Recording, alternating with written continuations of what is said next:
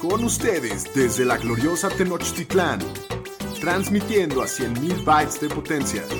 Bienvenidos a Los Fantañeros, presentando a Shapiro, el Pudu, el Pomi y su anfitrión, el Doug Cogan. Los número uno en Fantasy Football. ¡Bienvenidos al podcast de los Fantañeros! ¡Woo! Hoy es el capítulo 140, señores de los Fantañeros. Qué rápido se pasa el Sí, tiempo. me cae que sí. Hoy es miércoles 15 de junio 2022. Yo soy Alex Cogan, como siempre muy emocionados de estar con todos ustedes en este miércoles por la noche. El día de hoy continuamos con serie de rankings. Nos vamos hoy para los primeros 12 receptores. También tenemos un poco de la vez o la de ramas. En general muy contento de estar esta noche aquí. Daniel Shapiro, ¿cómo estás tú? Muy bien, me divertí mucho haciendo los, los rankings, que Sí, duda. siento que me quedaron rarísimos, ya, ya verán y nos darán su opinión. Pero sí, es, es un año de cambio, es así, así lo veo. Así es. Daniel Aroeste, bienvenido a tu casa, Pudu. Bien, gracias. Pues ya otra semana más cerca. Ya partida mañana, ya 12 semanas para el kickoff. Entonces, estamos en la parte más Ya, aburrida ya nos- de todo ya el nos- off-season. 12 Pero semanas ya no es Y tanto. nos quitaron el mundial, eso es lo peor. sí, ahorita estaríamos en época mundial. Ahora se nos va a juntar todo en la temporada. Pero también va a estar bueno eso. Pero bien, cada vez más cerca del kickoff. Muy bien, excelente. Pues antes Menos- de empezar, un poco más feliz por el básquet, ¿no, señor? Pues sí, a ver mañana si los Warriors cierran o nos vamos a juego 7. Y estábamos viendo el hockey que ya empezó la Stanley Cup hace rato, que se fue en overtime. bueno Estuvo muy bueno hockey. el primer juego, que ganó el Avalanche. Muy bien, pues como siempre les recuerdo que nos pueden encontrar en todas nuestras redes sociales como arroba los fantaneros. Ahí para que sus- se suscriban a nuestro canal de YouTube, le piquen a la campanita, métanse a interactuar en vivo. Y bueno, pues sin nada más que decir, vámonos con las noticias, Pudu. Las noticias con el Pudu. Pues vamos a empezar con dos extensiones de contrato para jugadores importantes. Eh, la semana pasada los Raiders y el receptor Hunter Renfro llegan a una extensión de contrato por dos años, 32 millones con 21 millones garantizados. Muy buen contratito para Sí, un muy buen receptor. Sin duda. que se fue en rondas bastante altas del draft, ¿no? Sí. Sí. Y hoy los Steelers y el safety Minka Fitzpatrick llegan a una extensión de contrato, cuatro años, 76.3 millones. Es un promedio de 18.4 al año, 36 garantizados. Y ahora es el safety mejor pagado de la liga. Estaba escuchando que los Steelers tienen la defensiva mejor pagada de la liga y, Y la la, ofensiva ofensiva, peor menos. pagada Sí. de la liga. Pues así. Sí. Así, así se ve su equipo. Así va, a ser, así va a ser lo que van a aparecer este año. Puede ser. Y en temas de contratos, seguimos con las telenovelas de jugadores que no están contentos. Terry McLaurin no se presentó al minicamp mandatorio del equipo. Dicen que no están cerca de un nuevo contrato. Y el head Es- coach. Es, época de berrinche. A él yo creo que el que, bueno, más bien a los comandantes los- lo que les dio en la madre fue el contrato que firmó AJ Brown. Porque está igual en su tercer año antes de que se acabe su contrato Sí. rookie, ya le pagaron su varo y ahora McLaurin dice, compartan Yo un poquito también. Sí. Pero yo no creo que le den un contrato del tamaño de Jebran, ¿o sí? Pues para mí sí lo vale. Pues algo así. De Divo Samuel se habla que también le van a dar algo de- en el Sí, rango Divo de sí, AJ. Brown. Mm, ¿McLaurin no se te hace de ese nivel? No. Un poquito hace abajo. un poco. A mí sí se me hace, nada más que está en una situación pedorrísima. Eso, Eso sí. sí. Y bueno, ya está el head coach John Rivera dijo que no lo van a tradear. Vamos a ver si esto es verdad. Y en los Seahawks, DK Metcalf, pues no se presentó al minicamp mandatorio por lo mismo. Pobre güey. Y de todos estos receptores que todos estaban en la misma situación de Sí. cuarto año, el que más se hablaba era Divo Samuel. Y es el único güey que se presentó. Al AJ Brown lo tradearon y estos dos no se presentaban. Entonces a ver qué va a pasar. Y en los Ravens, el coreback Lamar Jackson. Pues este sí se presentó para el minicamp esta semana. ¡El trompetitas! Anda, anda bien de la, Sí. de la panchita. Aunque dijo que no espera firmar próximamente. Eso salió hace rato. Y en Arizona, Kyler Murray también se presentó esta semana a minicamp después de todo el drama que había hecho al principio del offseason, pero este sí se ha presentado Ah, últimamente. ya dijo Kingsbury que va a ser el mejor Cardinal pagado en la historia pronto. Seguramente. Sí, y de los lo tops de la liga. Sí. Y en los Bears, igual el pass rusher Robert Quinn, dicen que no se espera que se presente al minicamp mandatorio, que está No, si entrenando yo por su jugaría en los Bears, tampoco me presento. Sí, de acuerdo. Que traden al Robert Quinn. El año pasado tuvo creo que 14 sacks o algo así. Puta, es el mejor jugador de ese equipo probablemente. La neta sí. Sí. Y en los Panthers, pues salió el rumor que tienen una urgencia por hacer un trade por el quarterback Baker Mayfield. El panadero. panadero, sí. Se presenta. Se ver a jugar con McCaffrey, eso está bueno. Pues parece. Está mejor que pinche Darnold. Sí. También dicen que el mayor problema aquí es el tema del contrato del coreback y dicen que esto lo quieren hacer rápido porque quieren contar con él para minicamp. Entonces, pues sí, sí debe de ya ser esta semana o la que y sigue. el Brisket va a ser el quarterback de, de Cleveland. Y se Felicidades. van a quedar como a lo, ser lo más brown de la historia. Sí, sin si duda. les Qué pasa horror. eso. Les va a caer una maldición de 15 años. sí. Sí. ¿Cómo? Llevan malditos 15 más. desde que se crearon. Ah, bueno, pues están pasando a playoffs. están- ahí, ahí van. Y hablando de Carolina, también el receptor Robbie Anderson publicó en Twitter que está considerando retirarse, pero sí se presentó al minicamp de los Panthers. Ese pájaro carpintero que se saque, Sí. deje de hacer show. Y en los Packers, el receptor Allen Lazar ya firmó su restric- Restricted Free Agent Tender. Otro que está que le había puesto el equipo, ya. que la semana pasada no se había presentado. Y en los Patriots también Jacoby Myers firmó su tender de segunda ronda. Y pues en ahora en el Thursday Night que lo va a presentar Amazon Prime, Richard Sherman va a ser un nuevo miembro de este crew que va a estar ahí los jueves. A ver qué Creo tal. que puede estar interesante ahí Sherman. Y en tema de lesiones, salió que el corredor de los Seahawks, Chris Carson, todavía no tiene una fecha para creerse de, de su lesión en el cuello. No, si este- es que regresa, ahí salió unas radiografías con los, los tornillos que le habían puesto. Y Ya se le podemos serio. poner el funeral al señor Carson pronto. Pues, No lo mates. Todavía no lo mates. Híjoles, yo ya la veo difícil. Los. Seahawks ya contrataron un super corredor en el draft. A ver qué tal. Sí, no Pues se sí, ve, no- no no se ve bien. nada bien. Así es. Y el receptor de los Lions, el novato Jameson Williams, dicen que lo más seguro es que no esté listo para el inicio de training camp. Pues se voló el ACL el 10 de enero en el campeonato nacional. Para entonces, sí, octubre, si bien ahí. va. Así es. Sí, no, Jameson Williams va a ser buenísimo, pero este Pero año Sí, no hay va que a ser- darle tiempo. Es para el próximo año. Sí. Y en los Saints, el defensive end Marcus Davenport le tuvieron que amputar la parte alta de, de su dedo meñique de su mano izquierda debido a, que, a una infección que venía lidiando con ella desde que estaba en la universidad. No mames. y también lo operaron del hombro. O sea, sí, que le salió una cortadita, un barrito y le valió Pues no sé, pero desde universidad- 10 años después, adiós. Pues ya iba un Le mocharon su dedito. Pobre, güey. Pobre güey. Sí, sí, sí. Y en tema de contrataciones, dos cosas rápido. Los Lions contrataron a David Fonches, el ex Panther. All-Star, Super y ahora lo van a mover de tight end ahí para competir con Lleva Hawkinson. como 5 años fuera de la liga. Esa es como el primer, la primera señal de que ya valió madre su carrera, ¿no? Es Sí, como así como y cuando que a lo lo vamos a convertir a Tyrant como ya que a a lo mejor está muy gordo, entonces, güey, pues mejor vete de. Sí, o al otro, al que era el al Kelvin Benjamin. También. Te vas a hacer Tyrant. Sí, sí, sí. Y los muerto. Patriots contrataron al receptor Lil Jordan Humphrey por un año. Qué nombre. Al nombre, pequeño tiene- Jordan. Tiene nombre de rapero el güey. El pequeño Jordan, Lil Lil Jordan. Jordan. De lujo.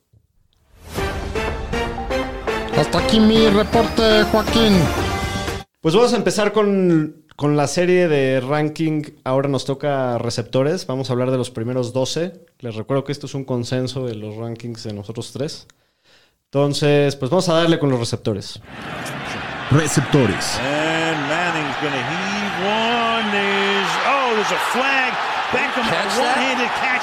How in the world? Oh my goodness. Oh my goodness, me encanta ese. Pero bueno, en primer lugar tenemos a nada más y nada menos que al señor Cooper Cup, al Qué sorpresa. Super Bowl MVP, Super Bowl Champion, Se quedó triple a- corona. 53 yardas de 2000 yardas por aire. Increíble año el que vimos de Cooper Cup. Ujú. Cae nuestro consenso como número uno. Daniel Aroesti, platícanos de Cooper Cup. Pues Cooper Cup, ya lo dijiste, tuvo un temporada, ganó la triple corona. Esto quiere decir que fue el receptor que tuvo más recepciones, más yardas por aire y más touchdowns por aire. Tuvo 67 puntos fantasy más que Divo Samuel, que fue el receptor 2. Wow. Y pues se vio que la llegada de Stafford lo elevó a niveles elite. Siempre había sido un muy buen receptor, pero con Stafford se ve la química que tiene. Y sus touchdowns aumentaron de 3 un año antes a 16 en 2021. Eso me preocupa. Obviamente se ve que es el arma favorita Stafford. De lo que estás diciendo que te preocupa, lo más seguro es que veamos una regresión en esta área. De los cinco receptores que han tenido 16 touchdowns o más, solo dos al año siguiente llegaron a 10. Que estos son Devante Adams y Randy Moss. Entonces, las chances no están mucho a su favor. Wow. Sí, lo- yo lo proyecté alrededor de 10 touchdowns. Sí, yo también. Eh, ¿Qué pasó con él? En el offseason llegó una extensión de contrato con el equipo, con lo cual va a seguir Merecidísimo. cinco años más por, con los Rams. El año pasado tuvo un target share del 31% y llegó a tener más de 200 targets en la temporada, incluyendo playoffs, lo cual es una bestialidad. Eh, pues también de- espero también a lo mejor una regresión en targets. Llega Allen Robinson al equipo. Y antes de la temporada pasada nunca había tenido más de 134 targets. La temporada pasada Sí, tuvo eh, 100. también el tema fue que 91. Robert Woods no estuvo la mitad de la temporada y que hay que considerarlo. ¿no? Entonces, pues sí. Pero estaba Odell y estaba el Van Jefferson. No, Yo de, creo de acuerdo, pero o sea, igual. sí, ese volumen es ridículo, pero creo que va a tener un gran Sí. año otra vez. No, va a tener un gran año. Es una de las opciones más sólidas. eh, si es que no se lesiona, va a estar Sin ahí duda. peleando el top 3. Entonces, pues, sí es un receptor de un temporadón. Probablemente no llegue a esos números, pero sigue siendo de los más consistentes, más seguros. Eh, pues creo que también creo que debe ser un pick de primera ronda en todos los drafts este año. El año pasado, chequen estos números más de consistencia. Tuvo 14 semanas como receptor 1 y 2 como receptor 2. O sea, una bestialidad. No, yo o creo sea, que tuvo una... ah, Una fuera de receptor 1 o 2 es en una todo el locura año. eso. O sea, yo creo que aunque tenga esa regresión que todos esperamos, porque la verdad es que repetir esos números está ridículo, igual puede quedar como el, el receptor número Sí, uno, claro. Sí, sin duda. Incluyendo todo eso. Me encanta. Lleva un año con, con Stafford y ya vimos lo que Sí. es. Y Ahora otro año en una ofensiva pues muy importante. yo, yo, yo sí lo tengo de dos. Yo, yo al que sigue lo tengo de uno. Ok. para mí es uno A y uno B, pero sí, sí, un pelito más Cooper Cup. Pero bueno, en segundo lugar tenemos a Justin Jefferson, que tú también lo tienes de número dos, ¿verdad? De dos Pudu? también, sí. Bueno, Justin Jefferson desde el día que llegó a la liga hace uno de los mejores receptores desde su primer partido. Vimos la calidad y de ahí no, nunca frenó. Es el receptor con más yardas en sus primeros dos años en la historia de toda la liga, con 3,000 más de 3.000 yardas. Terminó el año pasado como el receptor 4 en formatos half PPR y promedió 19.5 fantas- eh, puntos por partido de fantasy, que es una locura. Aparte fue un modelo de consistencia, terminó dentro del top 20 en 13 de los 17 partidos, fue cuarto en la liga con 167 targets, tercero en target share de toda la liga con 29. O sea, tiene el volumen, tiene el interés de, de su coreback, tiene la producción, tiene El los números para probarlo. Sí. Y, y lo más de miedo es que no está en, su- en el pico de su carrera. Todavía ¿no? ni siquiera llega a su prime. Esto va para arriba. Sí, para mí entra dentro del tier 1 de receptores sin duda con Cooper Cup. Es uno de los pocos que tiene la posibilidad real de terminar como el receptor 1 El tema de Jefferson es que ninguno de sus dos años tuvo muchos touchdowns. Entonces, nada más que las estrellas se alineen y se den esas dos cosas. Y ya, Y la va a yo por, eso, yo por eso lo tengo como el uno, ¿no? Eh, que va en trayectoria para arriba. el tema en los touchdowns que decían, ¿tú crees que le va a afectar algo que Thielen regrese? Porque el año pasado estuvo fuera varias semanas. Yo no O sea, creo por que- el No, tema de los porque- targets y eso. Según yo, ni siquiera tuvo tantos touchdowns. Déjame te lo investigo, pero no, no, no fue Te digo. lo que más le... Tuvo 10 Jefferson el año pasado. Pues, estuvo bien, pero no, no tuvo 16 como Cooper Cup, ¿no? No, bueno, No, pero nadie 10 es tuvo muy buen 16. número también. 10. Sí, yo creo que por ahí... Pero anda. sí, muy seguro Jefferson es un jugadorazo entrando a su tercer año. De acuerdo. Muy bien, en tercer lugar también que hay un jugadorazo. De mis jugadores favoritos de la liga, Jamar Chase, el receptor de segundo año de, de Cincinnati. Eh, nada más tuvo la mejor temporada para un rookie en la historia, eh, mejorando el récord anterior que fue de Jefferson un año antes. Sí, Esos de LSU saben hacer su, su Sí, trabajo. qué no, no, qué talento. saben fabricar. Son como el Brad Pitt y Angelina Jolie del americano. Muy bien, muy bien, licenciado, eh, doctor. Perdón. Eh, la verdad es que no cambia mucho la situación de Jefferson del año pasado a este. Lo único que podemos mencionar que cambia es para mejor, que mejora la línea ofensiva. Eh, fue muy eficiente con el volumen, que fue lejos de estelar y elite el volumen. Solo tuvo 81 recepciones. eh, lo cual, imagínate cuando se le empiecen a dar más, ¿no? También fue rookie. Yo creo que lo van a explotar más este año. Creo que va a estar más cerca de las 100 recepciones y si eso pasa, el cielo es el límite. Puede ser el receptor 1. fue el receptor con más touchdowns de 20 yardas o más, tuvo 8. Y si le dan más tiempo a Burrow, quién sabe qué puede pasar. que eso es lo que en teoría va a suceder. Lo único que le podemos criticar a Chase es que pues es algo inconsistente, ¿no? Eh, tuvo cinco semanas fuera del top 36 y nueve fuera del top 24. Sí, fue de esos receptores que tuvieron sus, sus semanas de más de 200 yardas y tres touchdowns y luego sí llegó a desaparecer un poco. Sí. Te digo, es, es un jugador que te puede ganar semanas con su siempre posibilidad de multi-touchdown y jugadas grandes. Si lo vemos mejorar su volumen y consistencia, puede ser el uno fácil. Sí, de acuerdo. Los Muy tres bien. lo tenemos de nuestro receptor 3. Correcto. En el número 4 cae el señor Davante Adams, el nuevo, El nuevo Raider. el nuevo Raider de Las Vegas. Sí. Señor Oresti. Pues sí, Davante Adams se va a los Raiders. El año pasado fue receptor 3 para Fantasy y no había terminado peor que receptor 5 desde 2018, pero esto todo con Aaron Rodgers. Consistencia. Ahora, Aaron pues, Rodgers, esa es la palabra clave. ahora cambia mucho sus circunstancias. Se va a los Raiders, cambia el coreback Derek Carr, que era su coreback eh, ahí en Fresno State en la universidad. Y pues ahora va a tener más targets con quien competir con Hunter Renfro y Darren Waller. Eh, pues sí se ve un poco difícil. Esos de Green Bay no, no saben contratar receptor 2, no, no. Sí, Ahora acuerdo. ya ni uno. Entonces, pues la verdad sí se ve un poco difícil que tenga un target share del 28%, que era como lo que manejaba normalmente en Green Bay. Por lo cual su stock para Fantasy, pues sí se ve afectado un poco. Pero sí es una máquina de touchdowns, de los mejores red zone targets de la liga. Lleva 10 o más touchdowns en cuatro de los últimos cinco años. Pum. El año que no lo hizo fue en 2019, que solo jugó 12 partidos. El año pasado tuvo 7 semanas de receptor 1, 4 de receptor 2. Pero creo que sí debe tener una regresión, a lo mejor en volumen. Por eso está en 4 y no en 1. Sí, de acuerdo, porque se fue Todo a lo los tenemos Raiders. proyectado con una regresión. Definitivamente, si estamos hablando fuera del fantasy del fútbol americano, entra en la discusión de la de liga. todos como el mejor receptor de la Puede liga. ser. Para mí es de, la, de los jugadores así más, eh, de que más interés, más fascinantes son así de ver cómo le va a resultar el cambio de equipo y, y- y ver cómo le va, ¿no? O sea, sí, sí tengo una duda, pero es un jugadorazo. Ese Pero es bueno. su mayor interrogante, a ver cómo se va a ver en los Raiders. Así es. Totalmente. Por, por eso está de 4. Sí. Te Sí, lo sí, puedes sí. llevar este año en un descuento y rifar. Así es. El que sigue es un poco más seguro, a mi parecer. Pues mira, la temporada de Stephon Diggs, receptor de los Bills, que cae en quinto lugar, fue muy rara el año pasado. Su producción en fantasy semana a semana no fue lo que fue hace dos años eh, o, o su primer año en Buffalo. Su target share bajó del 29% que tuvo en 2020 a 24% el año pasado.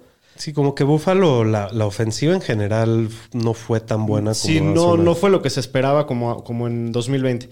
En 2020 tuvo 10 partidos con mínimo 90 yardas, el año pasado solamente dos veces. Con todo y todo terminó en el top 15 de la semana solo una vez en las primeras nueve semanas, pero conforme fue mejorando, o sea, acabó como el receptor, perdón, lo tienes ahí en la mano, se me, se me borró. Fue el receptor Ah, el 7. receptor 7.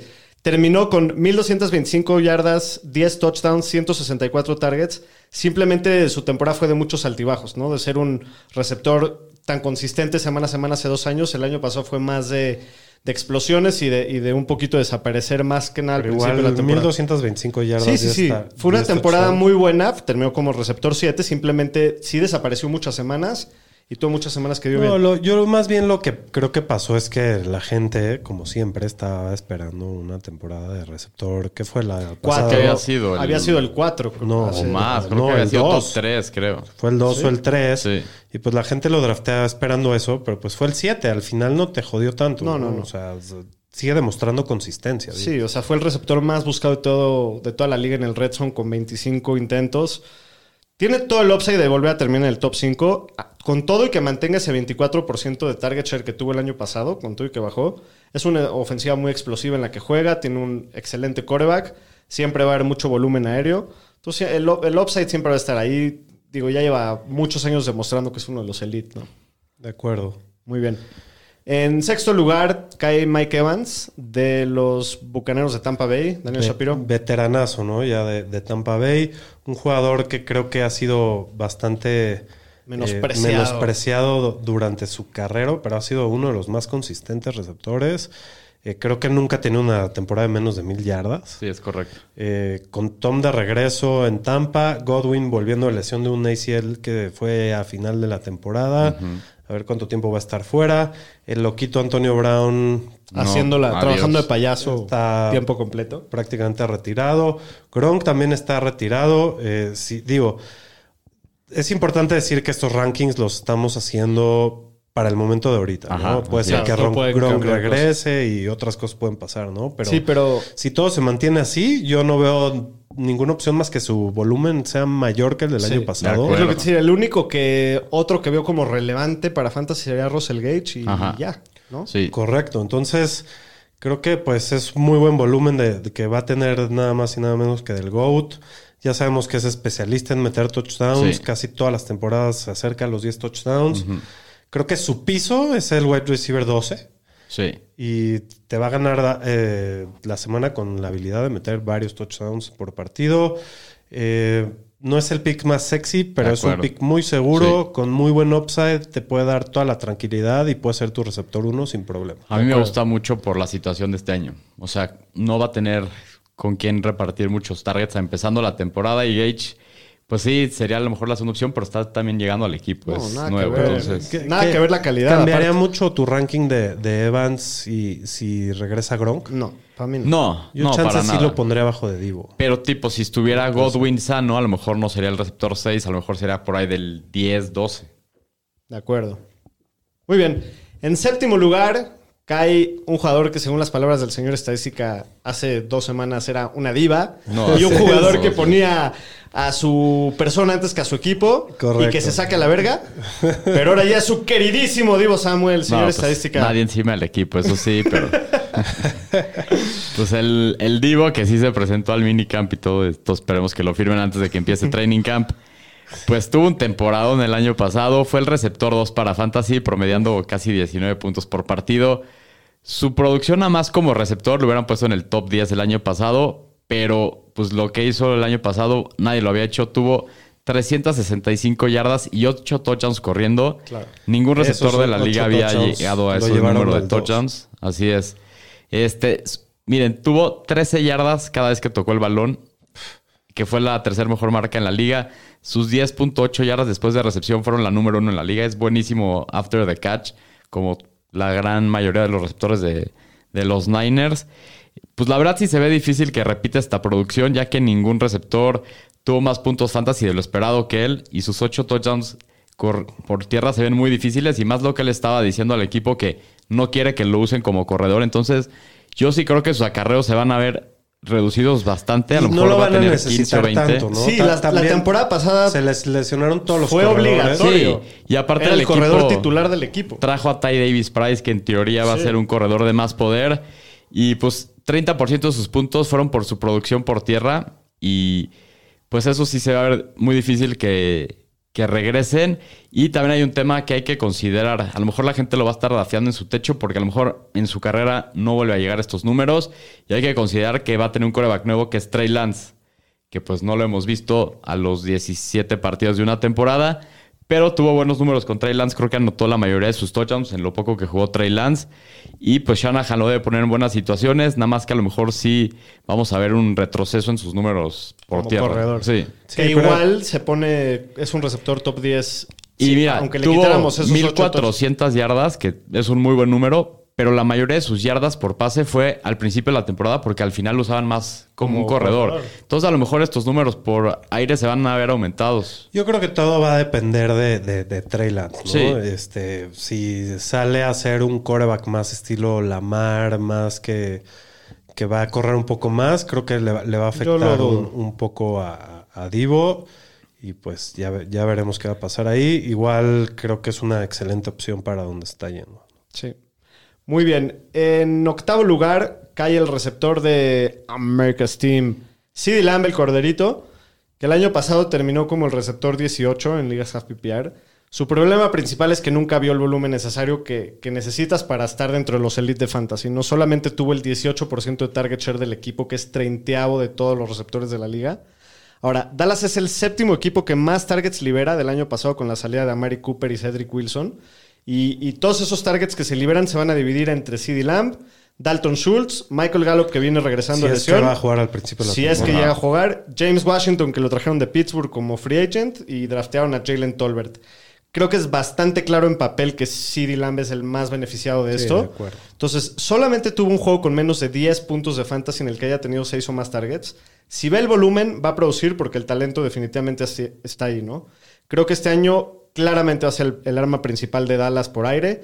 Espero que su target share suba mínimo al 20%, si no es que más, y eso significa producción para fantasy. Y me gusta mucho como uno de los mejores candidatos para tener breakout este año, CD Lamb.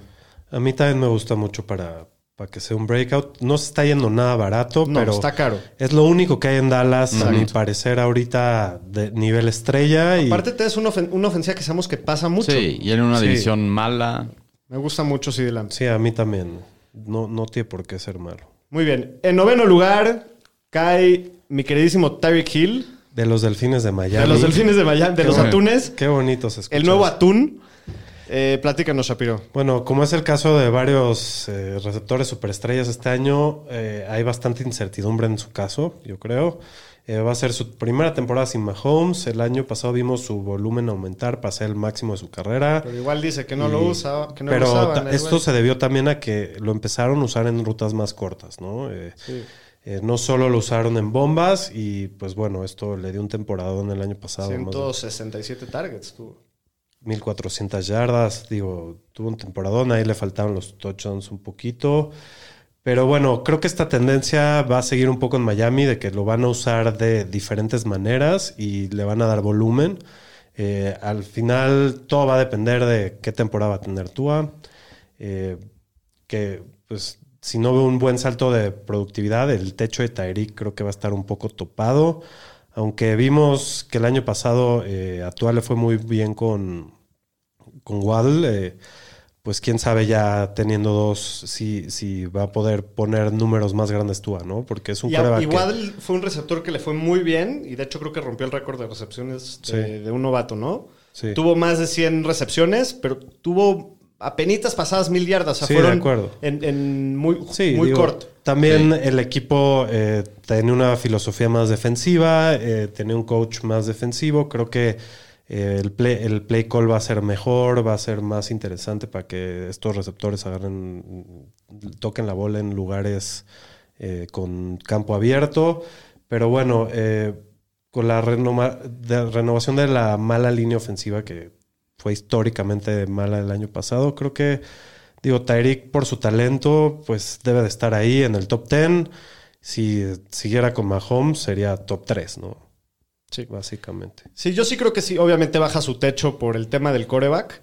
Eh, creo que en parte lo, lo principal que le puede llegar a afectar en ese tema es que gran parte de sus jugadas largas, explosivas, eran en jugadas rotas que veías a Mahomes corriendo y de repente Tyreek se descubría porque nadie lo puede cubrir 5 o 7 segundos y de repente lo encontraba, ¿no? De- en jugadas Sí, así. de acuerdo. Que van a tener que usarlo de una manera distinta, no, no va a ser tanto Sí, así. Es, es más estilo, lo van a usar más estilo, yo creo que un poco Divo Samuel, sin contar la parte de correr por el centro, ¿no? Pero de darle la bola de Sí, maneras muy creativas. similar a la ofensiva de San Francisco, ¿no? O sea, Correcto, play action, mucho juego terrestre, mucho zone running, muchas cosas así. correcto. Pero bueno, en décimo lugar cae el receptor Keenan Allen de los cargadores de San Diego, de Los yo no Ángeles. mucho más bajo que esto. Aro, platícanos.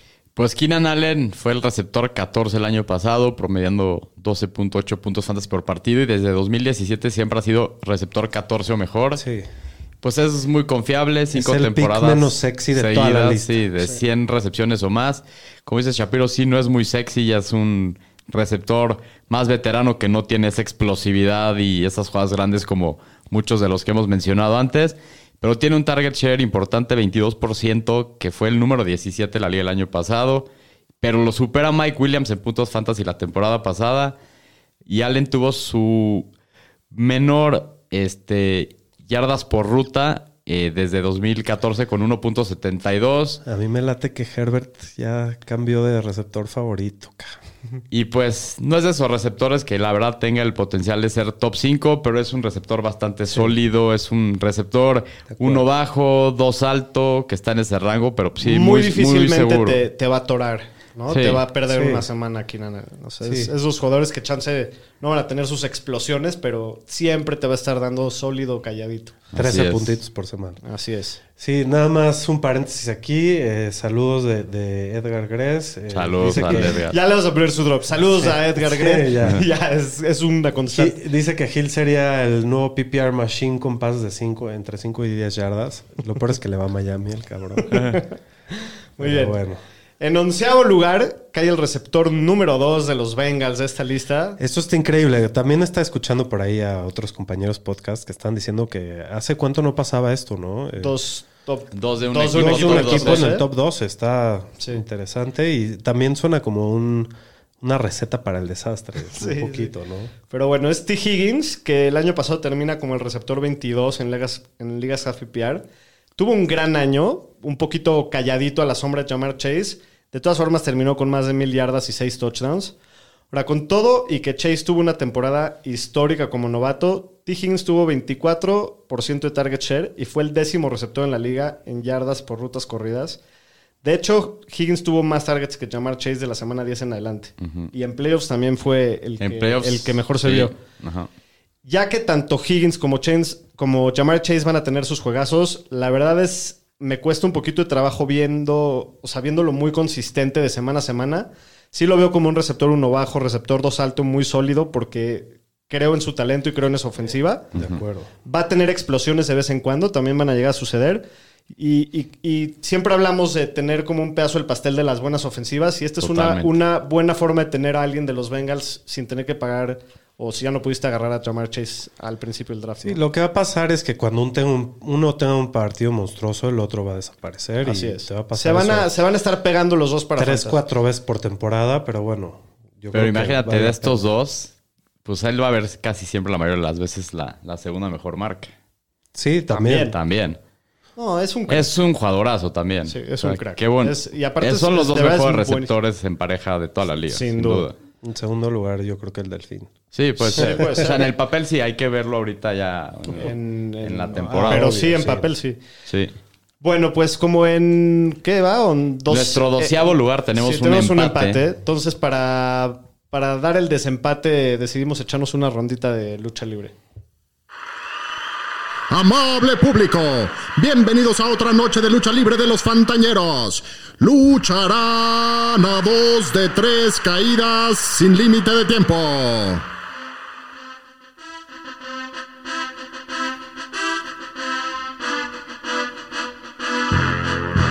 Muy bien, pues para hacer el desempate y ver quién se clava nuestro top 12, tenemos empatados a Mike Williams de los Chargers, que también sería el segundo Charger en la lista, o a Cortland Sutton de los Broncos de Walmart. Eh, yo voy a hacer la de abogado de Amber Heard y, y voy a defender a Cortland Sutton. Daniel Shapiro va a ser el defensor de Mike Williams y el señor estadística es Johnny Depp y el señor estadística es el Tirantes. Así es. Muy bien, pues empiezo yo con Cortland Sutton. A ver. Bueno, pues mira, entrando a su tercer año, o sea, el año pasado, Sutton se veía listo para tener su año breakout. Pero bueno, se vuela el ACL en la semana 2 del 2020, se pierde toda la temporada y había mucha incertidumbre de cómo iba a regresar en su, en su siguiente año después de la lesión para el 2021, ¿no?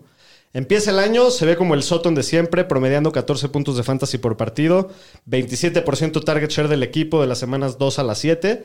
Eso es con unos corebacks Sí, malísimo. más malos que, Sí, Drew Lock. que el coronavirus El Teddy, ¿no? y el, Que el. Teddy. Sí, no, bueno. Y no fue hasta que regresó Jerry Judy de su lesión que se veían demasiado poblado ese cuerpo de receptores. La ofensiva, pues ya como dije, está liderado por el combo de, de Locke y de Bridgewater. Pues eso obviamente no iba a ayudar. También fue una ofensiva que hacia la segunda mitad de la temporada se basó muchísimo más en el juego terrestre que en el aire. Ahora, ya pasó un año más para seguirse recuperando un poquito más de su ACL. Entra Russell, Russell Wilson, salen el par de pepinos esos. Obviamente se lo va a beneficiar. El único pero que sí le puedo poner a, a, a Cortland Sutton es que hay demasiados receptores talentosos en ese equipo y, va a ser difícil mantener a los tres con mucho volumen. Pero bueno, creo que va a tener muy buen año con, con Russell Wilson, ¿no? Yo estoy de acuerdo que va a tener buen año, pero creo que Mike Williams va a tener todavía un mejor año.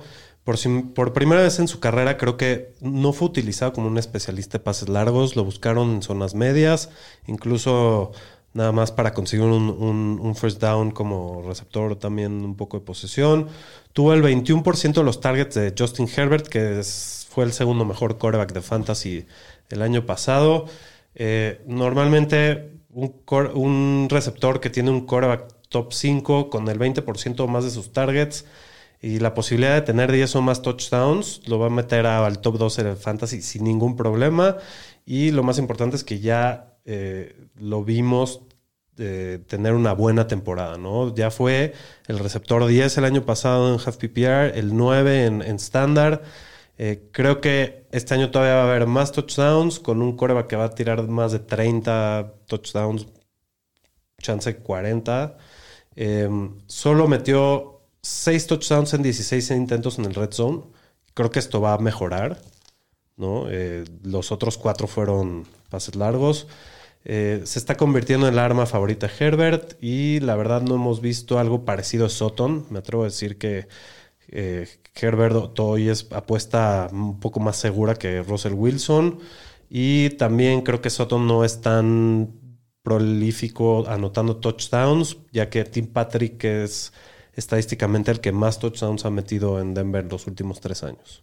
Sí, la verdad creo que lo, lo único que lo puede llegar a frenar es que eh, históricamente ha tenido algunas lesiones, pero sin duda le dieron una extensión de contrato bastante Sí. grande este año y, y, y sí, estás, estoy de acuerdo que parece que se está convirtiendo en el favorito de, de Herbert. Pues Señor Tirantes, ¿quién es el ganador? Pues el ganador es Mike Williams. Eh, los puntos dieron muy buenos puntos los dos. Los dos son receptores, tienen muchísimo potencial y mucho upside. De Soto se habla mucho. Por eso Soto no lo hemos visto. Llega un coreback nuevo que pues esperamos que sea el arma principal, pero hay muchos con quien repartir el pastel. Con Mike Williams y Herbert ya lo vimos. En una de esas supera a Keenan Allen y acaba dentro del top Ya lo 10, superó top el año 8. pasado. Ya lo superó, ya fue top 10 el año pasado. Está en ofensiva con un gran coreback. Entonces me, Sí, me lo- voy por Mike Williams. Lo único duda. que hay que criticarle a Mike Williams es que ha sido un poco inconsistente. Empezó muy fuerte el año, se apagó también. Pero pues con todo y todo, le estás apostando a la ofensiva y también fue un gran ta- un talento de, de primera ronda, ¿no? Mike Williams, que tardó en agarrar por Sí. las lesiones. Sí, pero Mike Williams. Muy bien. Entonces ahí quedó nuestro top 12 de receptores. La siguiente semana nos continuamos con, Con la segunda con la parte, segunda parte. sí. Y antes de despedirnos con el capítulo de hoy, vamos a echarnos una edición de La Bebes o la de Ramas. Ahora la bebes o la derramas. Muy bien, el año pasado tres receptores tuvieron más de 1500 yardas por aire, que fueron Cooper Cup, Davante Adams y Justin Jefferson. Este año van a haber más de tres jugadores. Daniel Shapiro, ¿la bebes o la derramas? Solo va- la voy a beber porque quiero que pase. Está bastante difícil. Eh, fue un temporadón de estos tres receptores, pero ahí viene también el Chase. Entonces vamos a beberla. Daniel, a Yo también me la bebo. Yo sí creo que va a haber cuatro receptores o más que superen las 1500 yardas. Yo la voy a derramar. Yo voy a decir que solamente van a ser tres. No sé si estos mismos, ¿Ok? pero, pero sí, probablemente sale Davante Adams y entra Jamar Chase o algo así. Pero bueno, número dos, Davante Adams lleva 10 o más touchdowns en cuatro de los últimos cinco años. Este año los Raiders va a tener 10 o más touchdowns, Shapiro. Híjoles, yo creo que sí. La, veo. Ok, muy bien. Yo la voy a derramar. Creo que se va a quedar ahí por ahí de 8 o 9. Pues cambio de Va a equipo. estar muy Hay con quien compartir mucho con Waller y con Renfro. Entonces no creo que llegue a los 10. Yo también la voy a derramar. Creo que hay demasiados jugadores que, le- que van a querer sus touchdowns. Entonces va a estar cerca, pero Sí. creo que no llega. Muy bien. Y por último, en pregunta abierta, ¿qué receptor de los que vamos a mencionar la próxima semana es un receptor que crean que se puede llegar a clavar al top 12? Daniel Shapiro, ¿quieres empezar? De hecho, yo tengo rankeado a Michael Pittman como mi receptor 12. Eh, me sorprendí que se quedó fuera. Creo Creo en mi que, 13. Me gusta mucho. sí, Michael. creo que se quedó fuera más por aro. Eh, Sí, creo- el año que pasado tuvo una bastante, fiesta. bastante buena temporada. Yo lo tengo ¿no? de 18. Fue top 24. Michael Pittman empezó la temporada muy bien, se cayó un poco más al final, igual que se cayó Carson Wentz. Creo que ahora Igual con que se cayó todo el equipo. todo el equipo, ahora, menos Jonathan Taylor. Ahora con Matt Ryan creo que tiene un mejor coreback. Ya veremos porque también Matt Ryan no hizo mucho el año pasado, pero sí creo que debe de ser mejor que Carson Wentz. Un Eh, año más en el sistema. uno- un año más en el sistema. Normalmente al tercer año los receptores, muchos dan un salto. No sé, me gusta mucho. No hay nadie más ahí. Digo, draftearon un rookie, pero pues eh, claramente él es el uno y el que más van a buscar. Entonces. También Alec Pierce me gusta mucho. Pero sí, me gusta mucho, Mucho Michael este, Michael Pittman. Yo también es el primero que me vino a la mente, pero me lo apañaste. Eh, voy a dar uno que está un poquito más rifado, que es AJ Brown. Eh, está rifado porque lleva un equipo que es el equipo que más veces corrió la bola de toda la liga. y, y por aire tienen un coreback que no ha demostrado mucha efectividad por aire. Lo, lo- lo poderoso de Jalen Hurts es corriendo, no pasando. Eh, pero bueno, ya lo, ya lo hemos visto, ¿no? Dos años con más de mil yardas en sus tres años que lleva de carrera.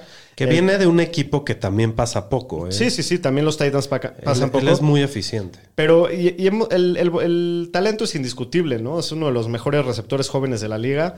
Eh, me gusta hacia dónde se dirige el panorama de los Eagles. Creo que es una división fácil. Y aunque sí creo que está un poquito rifado predecir que pueda clavarse, pero sí veo un mundo donde, donde llegar a suceder. Aro, Pues yo me voy a dar un rife.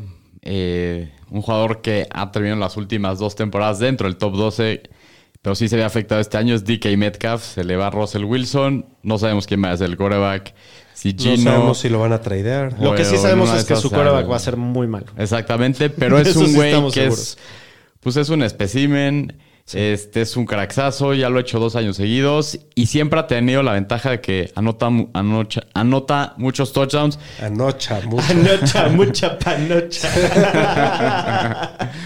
Mete muchos touchdowns. Entonces, en una de esas, DK Metcalf se mete al top 12.